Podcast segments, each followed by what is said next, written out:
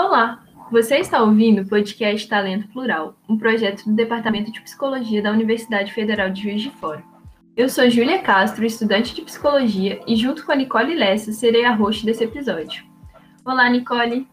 Olá, eu sou Nicole Lessa. Aqui falaremos um pouco sobre assuntos relacionados à dotação e talento a partir de uma perspectiva global, porém enfatizando a dimensão psicoeducacional.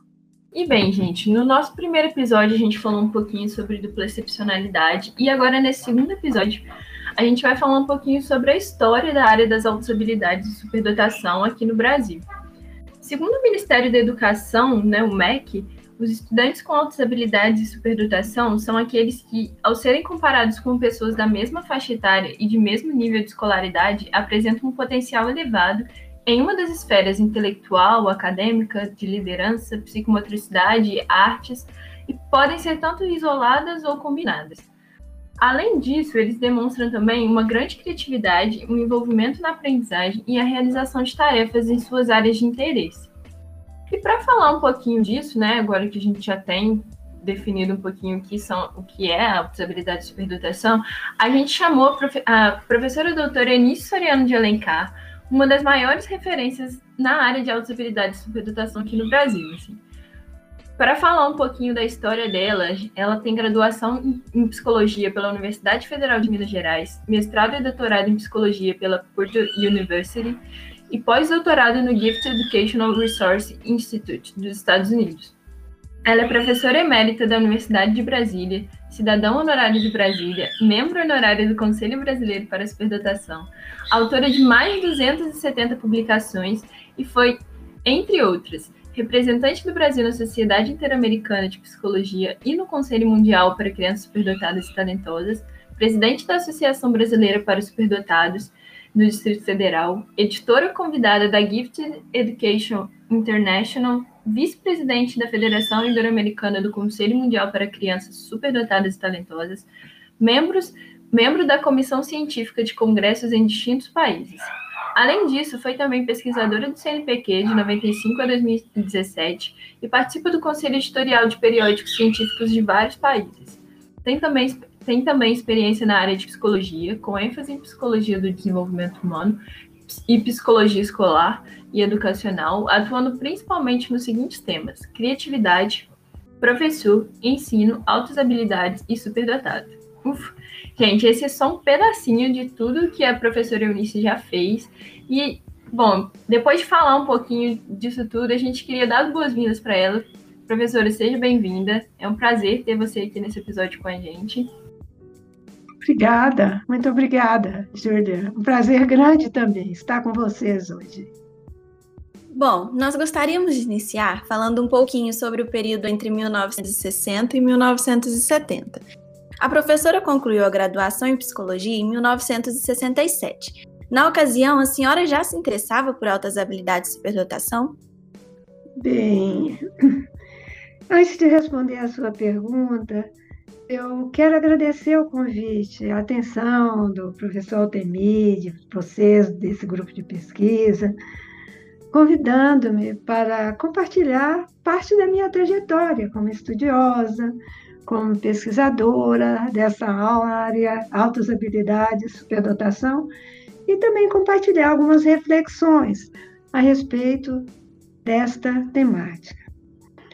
Com relação ao que você me perguntou, eu devo dizer que quando eu me graduei em psicologia em 1967, eu não tinha qualquer conhecimento sobre altas habilidades, superdotação, sobre indivíduos com características de superdotação. Isto, apesar de eu ter realizado o curso de psicologia na Universidade Federal de Minas Gerais, em Belo Horizonte, ou seja, bem perto da Fazenda do Rosário, fica na cidade de Birité, onde a professora Helena Antipoff, que, é uma das, que foi uma das educadoras, deixou contribuições muito marcantes para, para essa área no Brasil, já está desenvolvendo um programa para alunos a quem ela denominava bem dotado. Programa este que começou em 1962 na Fazenda do Rosário. Eu me lembro também que na disciplina Psicologia do, do Excepcional, que eu havia cursado durante a graduação, o foco se restringiu apenas à deficiência mental, que era a terminologia usada na, na época. O meu interesse pela temática das altas habilidades, superdotação, ele foi despertado ao final do, de 1968, quando eu cheguei nos Estados Unidos para dar início a um programa de pós-graduação na Universidade de Purdue.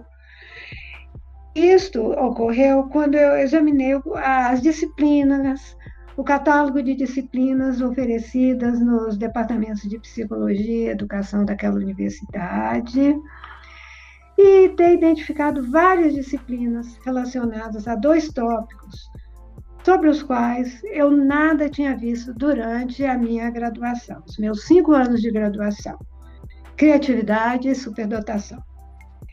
Eu fui atraída pelas emendas, pelo conteúdo descrito nas diversas, das diversas disciplinas.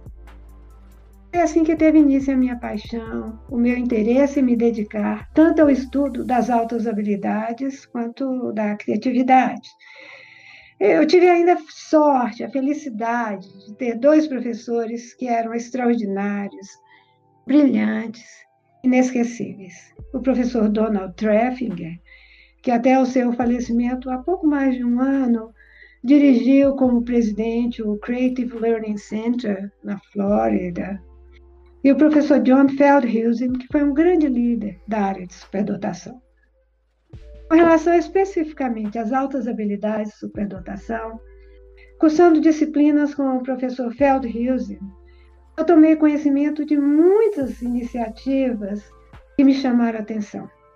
Por exemplo, que já no final do século XIX, a Universidade de Harvard mantinha programas especiais para honor students.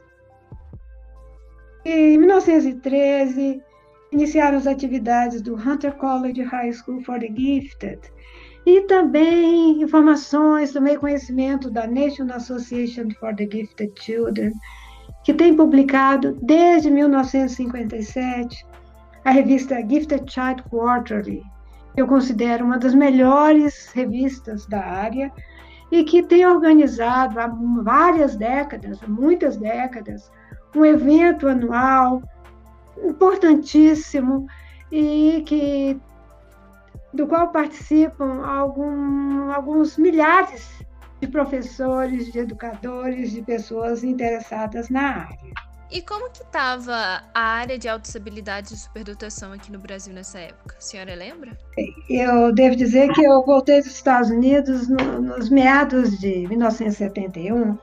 Logo, pouco tempo depois, eu tive a oportunidade de participar do primeiro Seminário Nacional sobre Superdotados, que foi em outubro daquele ano, na Universidade de Brasília. E esse evento me marcou profundamente.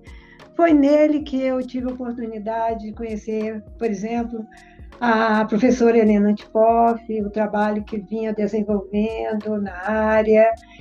Ah, conheci também a professora Maria Helena Novaes, cuja atuação em prol dos superdotados foi marcante naquele ano e também em anos posteriores, especialmente junto ao Ministério da Educação. E foi nesse evento que teve início a minha amizade com, tanto com a professora Helena Antipoff, como com a professora Maria Helena Novaes, uma amizade que perdurou até os últimos dias das duas educadoras. A, a Helena Tpoff faleceu não muito tempo depois, em 1974. Eu me correspondia com a Dona Helena, como ela era conhecida, Dona Helena. Eu visitei a Fazenda do Rosário, atendendo o seu convite. Foi, tenho que lembrar também que foi em 1971, aquele ano, que veio ao Brasil uma comitiva de especialistas norte-americanos em altas habilidades, superdotação, incluía, entre outros, o professor James Gallagher, a Dorothy Sisk. A Dorothy, ela se tornou grande amiga de Maria Helena. Sempre que eu encontro com a Dorothy em eventos, como ocorreu há dois anos no último congresso do do World Council na Universidade Vanderbilt, uh, nos Estados Unidos, em Nashville, ela sempre recorda sobre Maria Helena, sobre a amizade que com ela a Dorothy mantinha. E foram esses especialistas que sugeriram a definição de superdotados adotada oficialmente no Brasil, naquele momento, presente em documentos do MEC, e que é similar do relatório Marla, do Departamento de Educação dos Estados Unidos. Lembro que também foi naquele ano, 1971, que foi promulgada a Lei 5.697, fixando as diretrizes e bases para o ensino do então primeiro e segundo graus, que incluía no artigo sobre atendimento especial os superdotados, como estudantes que também deveriam receber um atendimento especial. Então, eu diria que a década de 70 do século passado foi uma década muito promissora para a área. Nós tivemos vários seminários nacionais em distintas cidades brasileiras. Tiveram início as atividades do CENESP, é Centro Nacional de Educação Especial, do Ministério da Educação, em 1973, que deu muito apoio à área, graças especialmente a Maria Helena Novaes, eu poderia lembrar também que vários programas tiveram início para atendimento ao aluno com altas habilidades de superdotação, como, por exemplo, o programa da Rede Pública de Ensino do Distrito Federal, programa da Fundação José Carvalho, em Pojuca, na Bahia, que não teve continuidade, o programa do Centro Educacional Objetivo, em São Paulo. Foi também nessa década, na década de 70, nos anos, no final dos anos 70, que foi criada a Associação Brasileira para Superdotados. Infelizmente, essa associação teve suas atividades encerradas pouco depois de 2000, após o último seminário organizado por essa associação em Porto Alegre. Então, pelo que a senhora falou, foram muitos eventos, né, que permitiram tanto da senhora conhecer algumas, alguns grandes nomes da psicologia, né, e da área, quanto que foram marcantes para essa área também das altas habilidades de superdotação. E existem alguns é, eventos anteriores a esse período que a senhora destacaria como chaves para compreender o cenário histórico? Eu não me recordo de eventos, eu devo dizer, eu, que eu não, não me recordo. Mas em anos anteriores, eu gostaria de apontar especialmente as contribuições da Helena Tipoff, que foi uma educadora russa, que após chegar ao Brasil em 1929, publicou vários artigos nos anos 30, nos anos 40 do século passado, chamando a atenção para a necessidade de uma identificação precoce, de serviços educacionais para o superdotado, a quem ela denominava bem dotado. Para além de suas publicações sobre o tema, a Helena Antikoff deu também início, em 1945, no Rio de Janeiro, no Instituto Pestalozzi do Brasil, um programa de atendimento a alunos que se destacavam por um potencial superior. Eu diria que tivemos algumas outras poucas publicações, mas eu, de menor impacto. E como a senhora comentou, né, na primeira questão, a senhora foi para os Estados Unidos, né, no final dos anos 60, para cursar mestrado e doutorado com o John Feldhusen, né, que era um dos principais nomes da área de desenvolvimento de talentos. É, por que, que, a senhora optou sair do Brasil, assim? E aí a senhora falou que acabou se interessando por essa área, né? Que no caso estava, que era a criatividade, no caso estava muito relacionada às outras habilidades, assim, superdotação. Bem, na verdade, é, na época que eu saí do Brasil, quando quando eu cursei psicologia, em 19, é, 1966, eu já havia concluído a, gradu, a bacharelado e licenciatura em psicologia. Em, em 1967, eu cursei a, completei minha formação como psicóloga na UFMG. E eu tive a felicidade, na época, quando eu era aluna de psicologia, eu era monitora da disciplina Psicologia Médica na na Faculdade de Medicina da UFMG. E ainda em 67, como eu já tinha bacharelado, licenciatura em psicologia, eu fui contratada como professora, como instrutora de ensino em psicologia médica na Faculdade de Medicina. Então, quando eu fui para os Estados Unidos, a minha proposta, eu fui aceita para um programa de psicologia experimental. O meu foco mudou depois que eu, que eu cheguei na Universidade de Purdue. Eu, eu, não, eu não tinha ideia, quando eu, quando eu fui para os Estados Unidos, que eu ia uh, me dedicar ao estudo de superdotação, altas habilidades, superdotação e criatividade. Tudo isso aconteceu após a minha chegada na Universidade de Purdue. E a senhora lembra como estava a área de altas habilidades e superdotação no meio acadêmico brasileiro nessa época?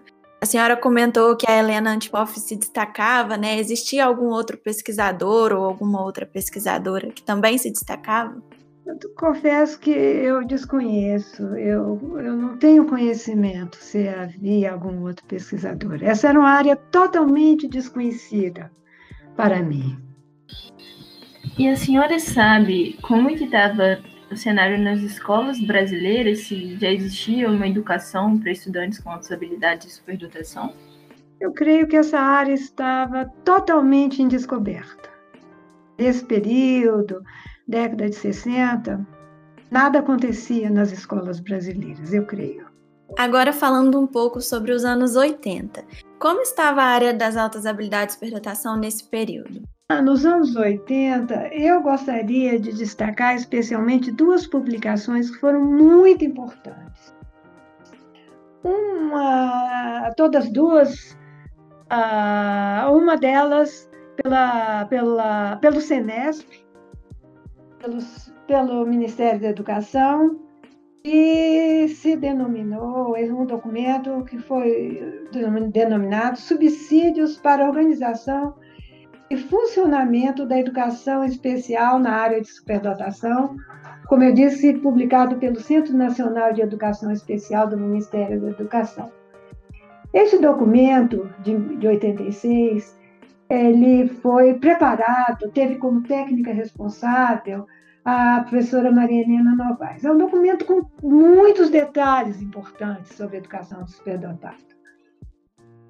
Um segundo documento também da maior relevância, com informações muito importantes sobre as diferentes facetas relacionadas à educação superdotada, foi um documento do Conselho Federal de Educação publicado em 1987. E na preparação deste documento contou-se com a contribuição de vários especialistas brasileiros da área, que eu poderia citar novamente Maria Helena Novaes, Marcio Bocol Betral, Leila Magalhães. Eu tenho uma ligeira lembrança que também a é, professora Érica Landau, que fundou e dirigiu durante várias décadas o Instituto para Atendimento a Alunos Superdotados em Tel Aviv, esteve presente nesse evento. E eu me recordo que quando a, a professora Érica participou desse evento, ela proferiu uma palestra aqui em Brasília, em que eu tive a oportunidade de estar presente. Então, são dois documentos primorosos, com muitas informações relevantes. Eu, inclusive, utilizei para fundamentar uma apresentação feita por mim, um simpósio sobre políticas públicas, área de superdotação, com representantes de distintos países, atendendo o convite do professor Harry Parsons em um evento na Universidade de Toronto, no Canadá. Eu me recordo que os participantes daquele simpósio, eles ficaram muito impressionados com as políticas públicas em prol do superdotado em nosso país. Eu, eu fui, inclusive, procurada por uma comitiva de educadores de um país asiático que estava presente naquele simpósio. da minha fala pois pretendiam dar início a programas para superdotados. O documento apresentado por mim incluía informações orientadoras muito relevantes. Infelizmente, nós sabemos e do fosso, do abismo. E estava previsto, e, e continuamos a perceber que muitas vezes continua, entre o que é proposto, o que era proposto naqueles documentos relativos às políticas públicas do MEC, do Conselho Federal de Educação, e o que de fato vinha sendo implementado em nosso país. Eu, um, outro, um outro fato da década de 80 que eu gostaria de sinalizar é que foi na década de 80 que eu publiquei o livro Psicologia e Educação Superdotado. Devo dizer que foi muito difícil encontrar uma editora interessada. Apesar de termos vários programas em funcionamento no país, na década de 80. Eu me recordo que eu entrei também, finalmente, quando o livro foi publicado pela editora EPU de São Paulo, eu entrei em contato com revistas da área de educação, solicitando uma, uma resenha, alguma nota, é, apresentando a publicação do livro. E a única revista que aceitou publicar uma, uma resenha foi muito no sentido de criticar a publicação de um livro referente à educação superdotada, com, sinalizando que o Brasil tinha tantos problemas na área de educação que não valia a pena publicar um livro relacionado à educação superdotada. Diante dos desafios, dos problemas, do número de alunos é, que não são atendidos, alunos na escola regular, do número de analfabetos no país, por exemplo. E aí depois em 1996, a gente teve a criação da Lei de Diretrizes e Bases da Educação Nacional, né? E aí nessa lei parece que, dentre outras medidas, né, começa a ter a possibilidade do avanço nos cursos e nas séries, né, mediante verificação de aprendizado, e aceleração para concluir em menor tempo o programa escolar, né, pelos superdotados. Então a gente, querendo ou não, passa a ter uma atençãozinha um pouquinho mais voltada para isso, assim, claro que ainda bastante pequena, mas a senhora acha que, que essa lei de diretrizes e bases da educação, ela pode ser considerada um marco histórico para a área de altas habilidades e superdotação? Bem, eu diria que de fato foi um marco histórico da área. Essa área de nosso interesse nos anos 90. Mas eu não poderia também deixar de lembrar que no documento Subsídios para Organização e Funcionamento de Serviços de Educação Especial, área da superdotação, que foi publicado em 1986 pelo MEC, já estava prevista, já estavam previstas diversas formas de aceleração. Então, isso já, já, a aceleração já, já vinha sendo discutida, já vinha sendo Diferentes formas de aceleração já estavam previstas em documentos oficiais do Ministério da Educação. Mas eu gostaria também de aproveitar e lembrar que outro, houve também outros marcos importantes na década de 90 e que são que foram também muito relevantes. Por exemplo, em 1995 foi publicado um documento denominado diretrizes gerais para atendimento aos alunos portadores de altas habilidades, barra superdotação e talento, pela Secretaria de Educação Especial do MEC. Então, foi nesse documento de 1995, eu participei da, da, das reuniões, que, que ocorreu a introdução do termo altas habilidades. Mas veja, continua, o termo talento continua presente. Eu gosto muito do termo talento. Desculpe, eu não sei porquê. Talvez porque eu goste do chocolate talento. A razão mesmo eu, eu não sei. Talento é uma palavra importante que parece que caiu em desuso nos documentos oficiais. E naquela época, era secretária de Educação Especial do MEC, a professora Marilene Ribeiro. A professora Marilene, ela deu grande apoio à área.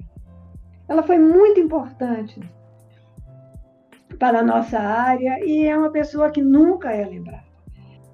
Tanto assim que, em 1996, a Secretaria de Educação Especial do MEC organizou um seminário, um seminário fechado de dois dias, cujo foco foi a educação superdotada, em que estiveram presentes todos os secretários de educação dos 26 estados brasileiros. E o objetivo desse, dessa reunião, desse seminário, foi fazer com que os secretários estaduais tomassem conhecimento da importância de se implementar programas para alunos com altas habilidades superdotados. Também foram convidados para o evento os principais pesquisadores, os principais estudiosos da área, para proferir palestras nesse evento. Eu me lembro bem que eu fui uma das, das palestrantes do evento. Um outro evento muito importante foi o terceiro Congresso Ibero-Americano do World Council for Gifted and Talented Children, em 1998, que nós tivemos em Brasília. Esse congresso internacional, esse terceiro Congresso Ibero-Americano do Conselho Mundial, ele foi organizado pela Secretaria de Educação Especial do MEC. Nós tivemos o apoio da Unesco. A Unesco contribuiu com 100 mil dólares para a organização do evento, imagine. Foi, é, o governo do Distrito Federal também teve, deu apoio e a Universidade Católica de Brasília, porque na época eu era professora do programa de pós-graduação em educação da Universidade Católica e era também vice-presidente da Federação Ibero-Americana do Conselho Mundial. E nesse evento nós tivemos como conferencistas grandes especialistas da área, como, por exemplo, os professores Kurt Heller e Klaus Urban, da Alemanha. Eu conheci, conheci muito esses dois pesquisadores, porque eu, eu passei um período na Universidade Ludwig Maximilian de Munique, em que eu tive a oportunidade de conhecer os vários pesquisadores da Alemanha da área e também de outros países, como a professora Milgram de Israel. Participou também desse congresso o professor Franz Mox, da, da Holanda, além de termos a participação, por exemplo, de Saturnino de la Torre, da Espanha, James Gallagher, Joyce Van Tasselbask e Barbara Kerr, dos Estados Unidos, além, naturalmente, de alguns colegas nossos do Brasil, como a, a professora Maria Helena Novaes, que deu uma palestra extraordinária no evento.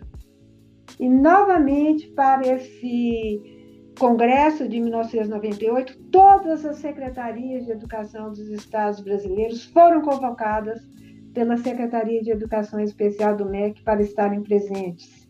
Então, foi um evento muito importante.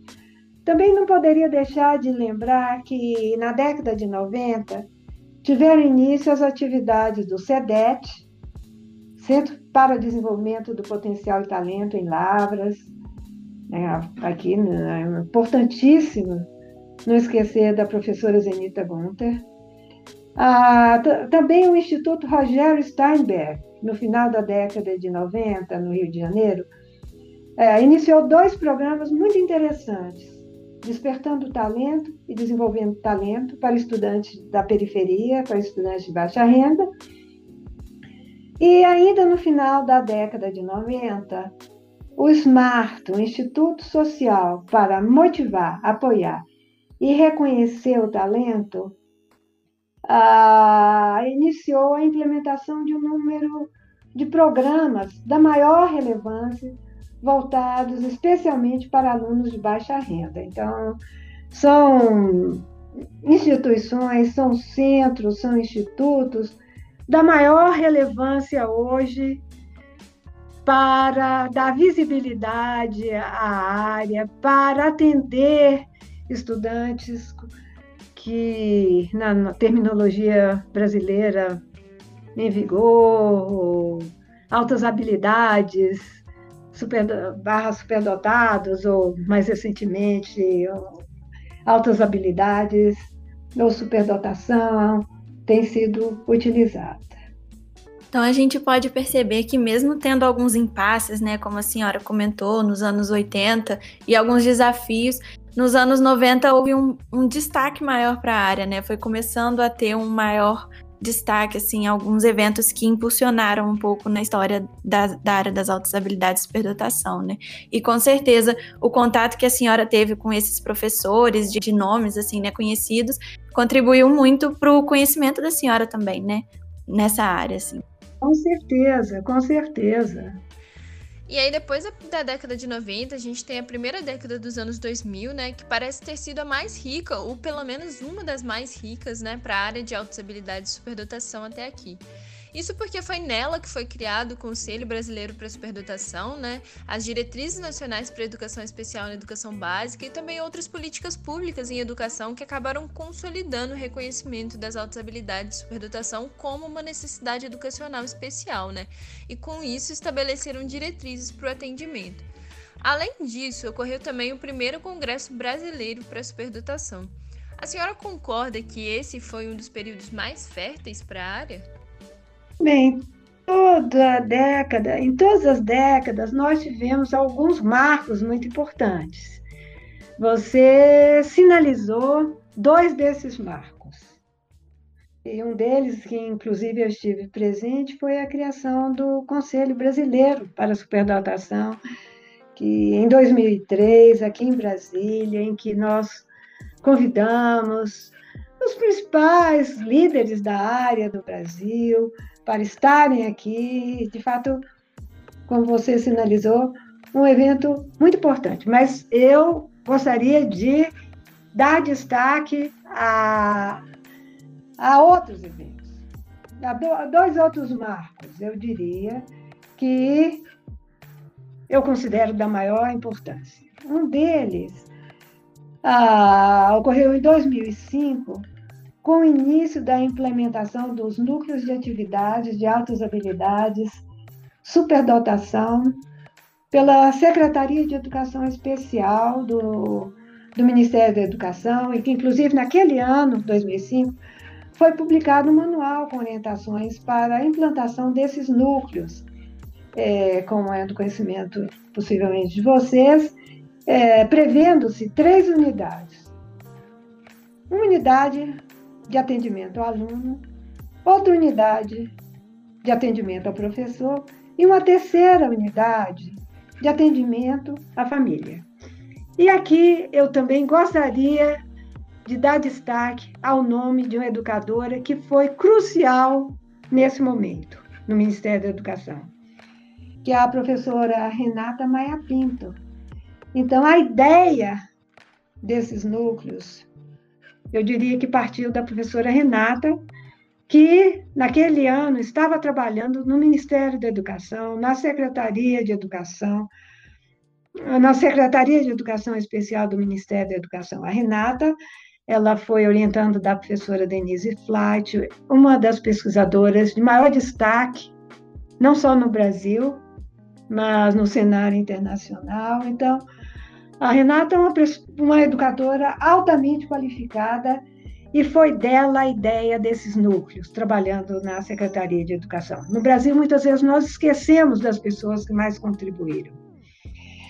E um outro marco muito importante foi a publicação de quatro volumes relativos às altas habilidades superdotação.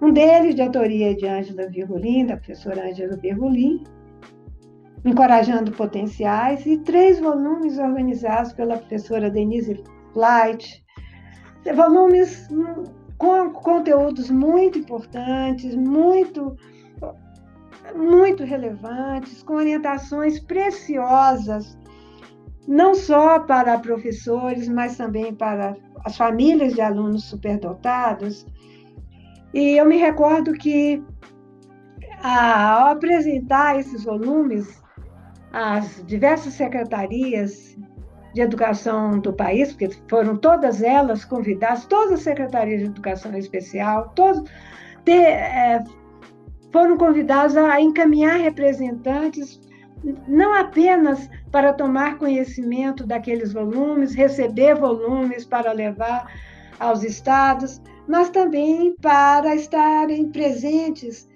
nas palestras que foram preferidas pelos autores de diversos capítulos incluídos nos vários volumes. Então, esses dois fatos, no, na, no meu entender, foram muito importantes. Nós sabemos, inclusive, que esses quatro volumes continuam disponíveis no site do Ministério da Educação. Continuam sendo muito úteis a qualquer educador, a qualquer pessoa que tenha interesse nessa área. E apesar desses avanços, em uma publicação recente, a gente tem um alerta de que várias décadas após a Lei 5.692 de 1971, que a senhora mencionou anteriormente, né, o Brasil ainda luta para estabelecer uma oferta generalizada de educação para estudantes com superdotação. Predomina a falta de conhecimento e a falta de mecanismos organizacionais, institucionais e pedagógicos para um atendimento mais eficaz desses alunos. A gente pode inferir que, apesar de a primeira década dos anos 2000 ter gerado certo otimismo, os avanços na área de altas habilidades de superdotação são lentos ou até mesmo que retrocedemos nos últimos anos? Bem, eu diria que nós temos enormes desafios em nosso país. Nós sabemos que vivemos em um país continental, são muitos Brasis em um, um único Brasil. E eu diria que os desafios nós temos, não apenas na área específica de atendimento ao aluno com altas habilidades de superdotação, mas no que diz respeito à educação como um todo em nosso país. Aqui nós poderíamos apontar, por exemplo, como um dos desafios a formação de professores bem qualificados. Eu, diria que é do conhecimento geral, que é uma carência de professores com informação, com formação, por exemplo, na área superdotada. Uma enorme carência de professores. Os professores não têm informação, continuam sem informações suficientes sobre essa nossa área. Eu lembro ainda, eu sinalizo ainda, que nos cursos de pedagogia e psicologia, da vastíssima maioria das instituições de ensino superior, Altas habilidades, superdotação não é um tópico que tem sido explorado como seria desejável. É, como você sabe, ainda na sociedade como um todo, muitas ideias preconcebidas, muitas ideias errôneas sobre o superdotado, muita resistência à implementação de propostas educacionais para o superdotado, de programas para alunos com altas habilidades, superdotação, apesar de todos os documentos oficiais com orientações a esse respeito ao longo das últimas décadas. Eu percebo que as famílias se sentem desprotegidas, carentes de informações, sem saber a quem recorrer quando necessitam de orientação. Então, eu fico, eu, com tristeza eu digo isso, que estamos muito, muito, muitíssimo aquém do desejável no tocante à educação dos alunos que se destacam por um potencial superior, apesar de todos os documentos oficiais com orientações a esse respeito. Mas eu devo dizer que há algo positivo que eu não poderia deixar de apontar. Nós temos hoje no país profissionais, colegas altamente qualificados. Por exemplo, o professor Altemir, de Juiz de Fora, a professora Cristina Delu, a professora Denise Flight, que está assumindo agora a presidência do World Council e cuja atuação é reconhecida internacionalmente, com grande destaque na área. Eu aponto ainda as professoras Renata Prado, Jane Faria, Renata Maia Pinto, Liliane Carneiro, para citar alguns exemplos mais próximos, eu conheço, pessoas que eu conheço muito, colegas que eu conheço muito aqui de Brasília. Eu creio que o efeito irradiador desses educadores é algo importante, negável, que nos dá esperança. Eu quero também lembrar algumas instituições como o SMART, que ampliou em muito os programas oferecidos. Desde o início de sua implementação, desde o início da sua implantação, e que é algo de muito valor. A senhora falou um pouquinho de como tá, né, agora a situação, de como a senhora vê, mas em relação ao futuro, assim, quais a senhora acha que são as tendências e o que é, você vislumbra para a área de altas habilidades e superdotação aqui no Brasil? É, eu diria que fazer projeções para o futuro não, não, não é simples.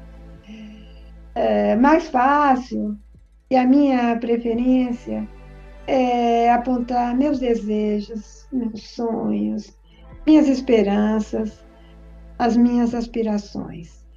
E o que eu muito desejo, é, eu diria, são maiores investimentos em educação de modo geral, em educação de alunos com altas habilidades, superdotação.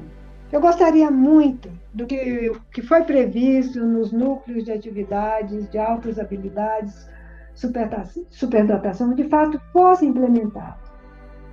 De tudo aquilo que foi previsto em documentos anteriores do MEC, resultasse em ações efetivas, que esses documentos fossem de conhecimento de todos aqueles interessados em educação superdotados, que, que houvesse maior sensibilidade por parte das autoridades, especialmente da área de educação, para a enorme relevância dessa área, como eu tenho visto, como eu tenho acompanhado em distintos países. Eu tenho interesse, sempre tive interesse em educação comparada, já estive em numerosos países em, em congressos na área de educação, especialmente na área de educação do superdotado, e eu tenho acompanhado esse interesse crescente por essa área, porque o futuro do país depende disso. O futuro mais promissor do país depende disso. Ah, eu, mas eu gostaria de sinalizar também, salvo engano da minha parte, que um dos nossos desafios aqui no Brasil é a língua. A língua nós sabemos que língua, na língua portuguesa pouco se publique, pouco se publica sobre a área, comparativamente ao que é publicado, por exemplo, em inglês.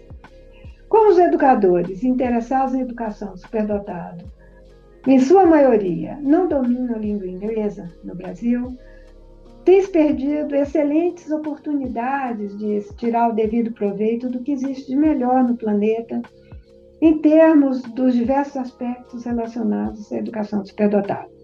Por exemplo, nós tivemos e continuamos a ter eventos do mais alto nível, eventos gratuitos, como organizado pelo Conselho Europeu para a Alta Habilidade, no final de março deste ano. Ah, nós temos tido um elenco de palestras para pais e educadores, organizado pelo Resili Center for Creativity, Gifted Education and Talent Development, Development da Universidade de Connecticut, que essas, uh, essas palestras tiveram início em janeiro e continuam até junho. Hoje mesmo nós vamos ter uma palestra hoje à noite sobre perfeccionismo, que é um tema que me interessa em especial. No final de março, nós tivemos ainda um outro evento organizado por um, um especialista muito conhecido, Del Siegel, da Universidade de Connecticut, que contou com painelistas do mais alto calibre, que foi um evento muito interessante. Ah, lembro também que a literatura de ponta da área é em inglês. Os melhores periódicos são inglês. E tudo me leva a crer que não temos tirado devido proveito do que tem sido publicado, devido à nossa língua ser o português.